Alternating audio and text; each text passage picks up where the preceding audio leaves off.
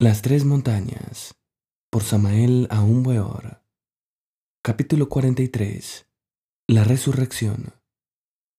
Es incuestionable que para Richard Wagner, como para todos los países cristianos en general, el grial es el vaso sagrado del que el Señor de perfección había bebido en su última cena, la divina copa que había recibido su sangre real vertida desde la cruz en el monte de las calaveras y recogida devotamente por el senador romano José de Arimatea.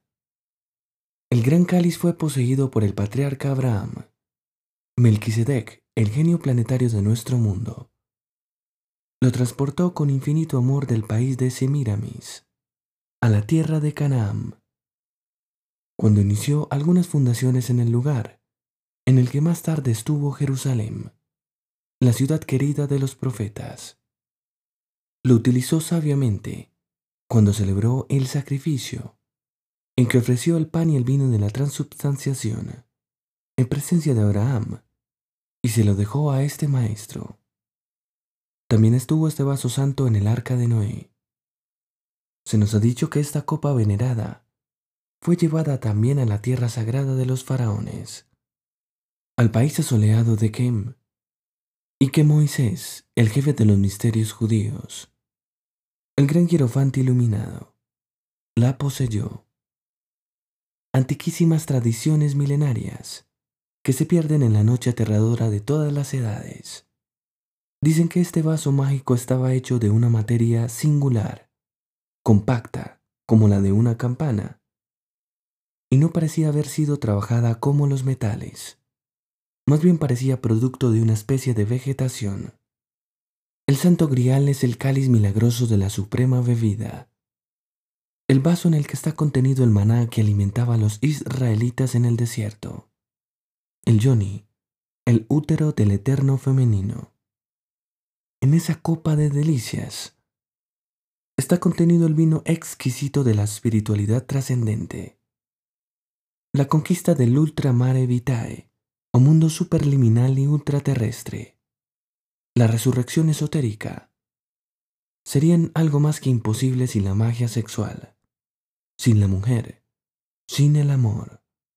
El verbo delicioso de Isis surge de entre el seno profundo de todas las edades, aguardando el instante de ser realizado. Las palabras inefables de la diosa Neit han sido esculpidas con letras de oro en los muros resplandecientes del templo de la sabiduría. Yo soy la que ha sido, es y será, y ningún mortal ha levantado mi velo. La primitiva religión de Jano o Jamo, es decir, la áurea, solar, quintaria y superhumana doctrina de los Ginas, es absolutamente sexual. Dentro del inefable idilio místico, comúnmente llamado los encantos del Viernes Santo, sentimos en el fondo de nuestro corazón que en los órganos sexuales existe una fuerza terriblemente divina.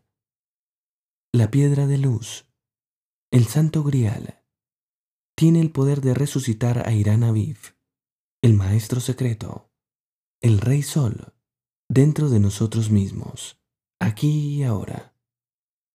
El grial conserva el carácter de un mysterium tremendum, es la piedra caída de la corona de Lucifer. Como fuerza terrible, el grial hiere y destruye a los curiosos e impuros, pero a los justos y sinceros les defiende y da vida. Incuestionablemente, el grial solo puede lograrse mediante la lanza de Eros, combatiendo contra los eternos enemigos de la noche. Realizar en sí mismos el misterio hiperbóreo solo se hace factible descendiendo a los mundos infiernos.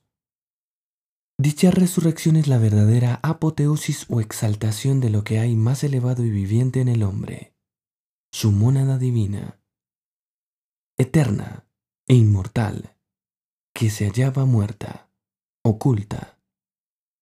Indubitablemente aquella es, en sí misma, el verbo, el fial luminoso y espermático del primer instante el señor Shiva, el esposo sublime de nuestra divina madre Kundalini, el archillerofante y archimago, la sobreindividualidad particular de cada cual. Escrito está con caracteres de fuego en el libro de la vida. Al que sabe la palabra da poder. Nadie la pronunció, nadie la pronunciará, sino solamente aquel que lo tiene encarnado.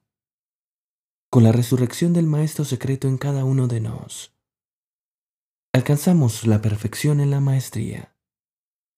Entonces somos lavados de toda mancha, y el pecado original es eliminado radicalmente. Yo trabajé intensivamente en la super obscuridad del silencio y el secreto augusto de los sabios. Yo me sumergí en los sacros misterios de Mimna, las pavorosas tinieblas de un amor que es de la muerte hermano gemelo. Reconquisté mi lugar en el primer cielo de la luna, donde el Dante tuviera la visión de los bienaventurados, y reconocí ese extático a Picarda Donati y a la emperatriz Constanza. Volví a mi lugar en el segundo cielo de Mercurio, morada de los espíritus activos y benéficos retorné al tercer cielo de Venus, región de los espíritus amantes, allí donde el Dante se ocupara de Roberto, el rey de Nápoles. Regresé al cuarto cielo del Sol, morada de los espíritus sabios, capítulo donde el Dante citara a San Francisco de Asís. Reconquisté el quinto cielo de Marte, región de los mártires de la fe capítulo donde el Dante mencionara a Cachaguida y a sus mayores, la antigua y la nueva Florencia. Retorné al sexto cielo de Júpiter, región de los príncipes sabios y justos. Regresé al séptimo cielo de Saturno, morada exquisita de los espíritus contemplativos. Magnífico capítulo, donde el Dante florentino mencionara con gran énfasis a Pedro Daniana y hablara contra el lujo de los prelados. Volví al cielo octavo o estrellado, región de Urano. Párrafos inmortales donde el Dante mencionara el triunfo del Cristo íntimo y de la coronación de la Divina Madre Kundalini, paraíso de los espíritus triunfantes. Retorné al cielo noveno cristalino, la región de Neptuno, capítulo extraordinario en el que el Dante lanzara su inventiva contra los malos predicadores.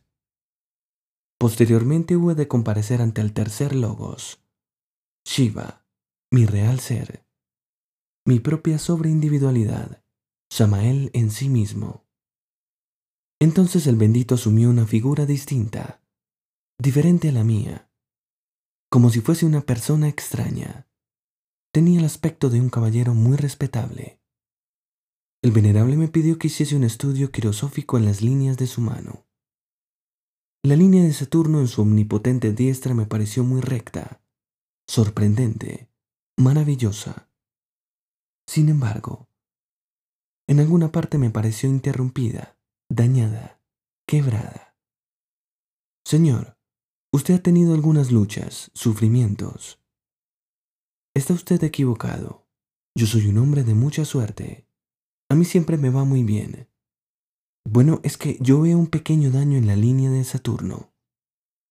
Mide usted bien esa línea. ¿En qué edad ve ese daño? Señor, entre la edad de los 53 y los 61 años, tuviste una época dura. Ah, eso es al principio, pero después ¿qué tal? Ocho años se pasan muy rápido y luego, el triunfo que te aguarda.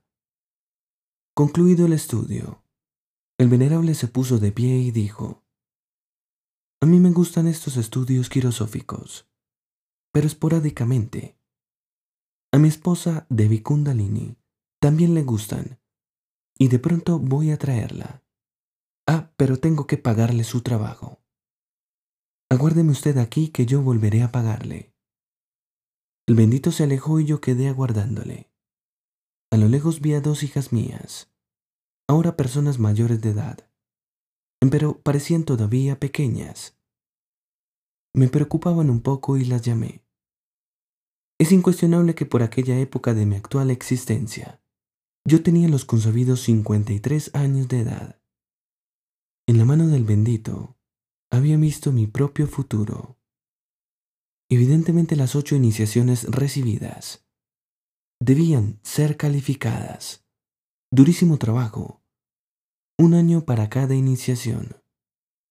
Vivenciar ahora en ocho años todo el libro del patriarca Job. Pagar los diezmos de Neptuno antes de la resurrección. El libro de Job es una representación completa de la iniciación antigua y de los pueblos que precedían a la magna ceremonia. El neófito, en él se ve despojado de todo, hasta de sus hijos, y afligido por una enfermedad impura.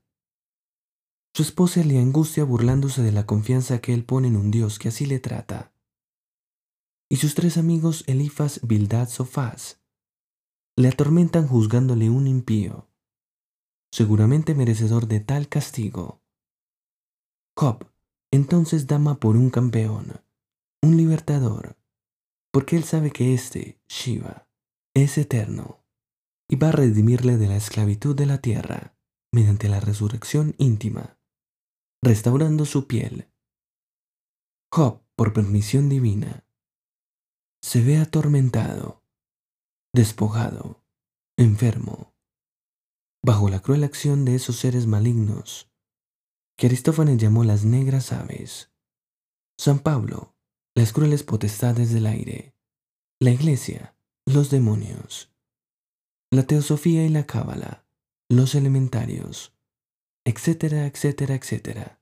Empero, como Job es justo y entona el tema de su propia justificación, frente a tales rigores del destino, vence al fin con el sagrado íte de su crucifixión en la llagada carne. Y Jehová, el ve interior de cada cual, permite que él se lleguen los ángeles curadores o ginas, cuyo clásico caudillo en otros libros, como el de Tobías, es el arcángel Rafael. Una noche, después de una fiesta cósmica que en Minor se celebrara, con motivo de haber sido bien calificado en la primera iniciación, fui debidamente instruido. Tendréis que pagar el crimen de haber asesinado al dios Mercurio, se me dijo. Perdonadme ese karma.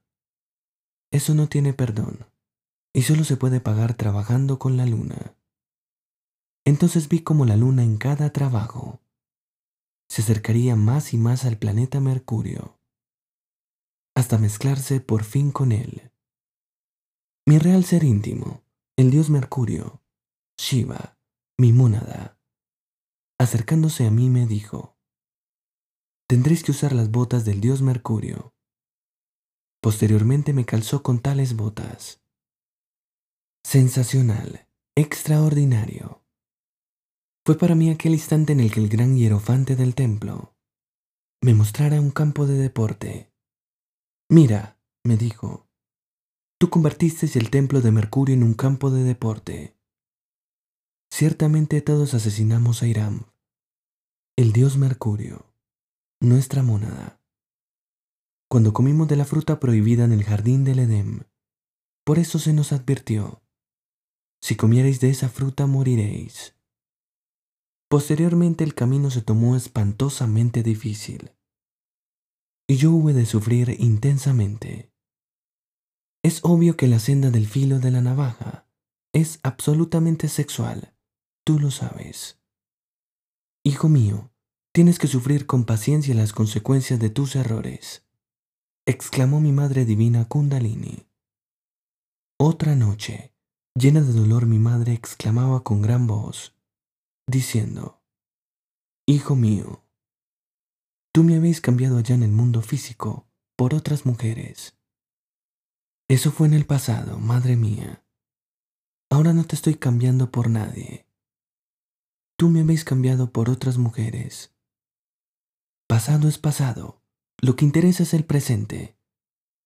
Yo vivo de instante en instante.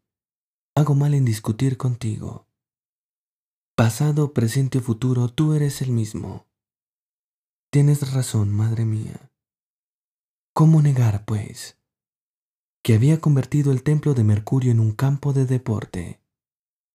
Y sucedió que habiéndome ido de vacaciones al puerto de Acapulco, en las costas del Pacífico, México, hubo de ser instruido sobre la estigmatización del cuerpo astral.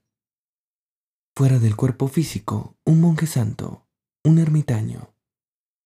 Trató de atravesar las plantas de mis manos, con el propósito de estigmatizarme, en instantes en que aquel cenobita golpeaba el clavo para perforar mis manos.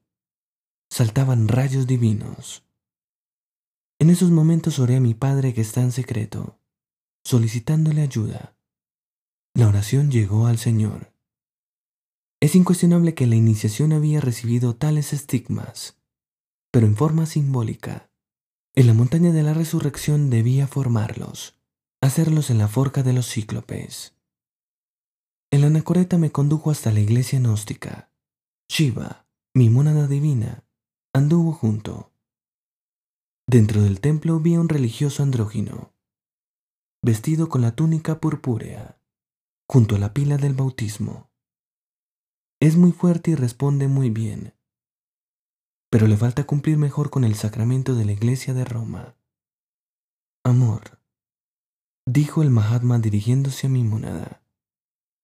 Desde entonces comprendí la necesidad de refinar aún más la energía creadora. Así fue como hice del Maituna una forma de la oración. La inserción del falo vertical dentro del útero formal hace cruz. Incuestionablemente los cinco estigmas crísticos en el cuerpo astral se forman con la Santa Cruz.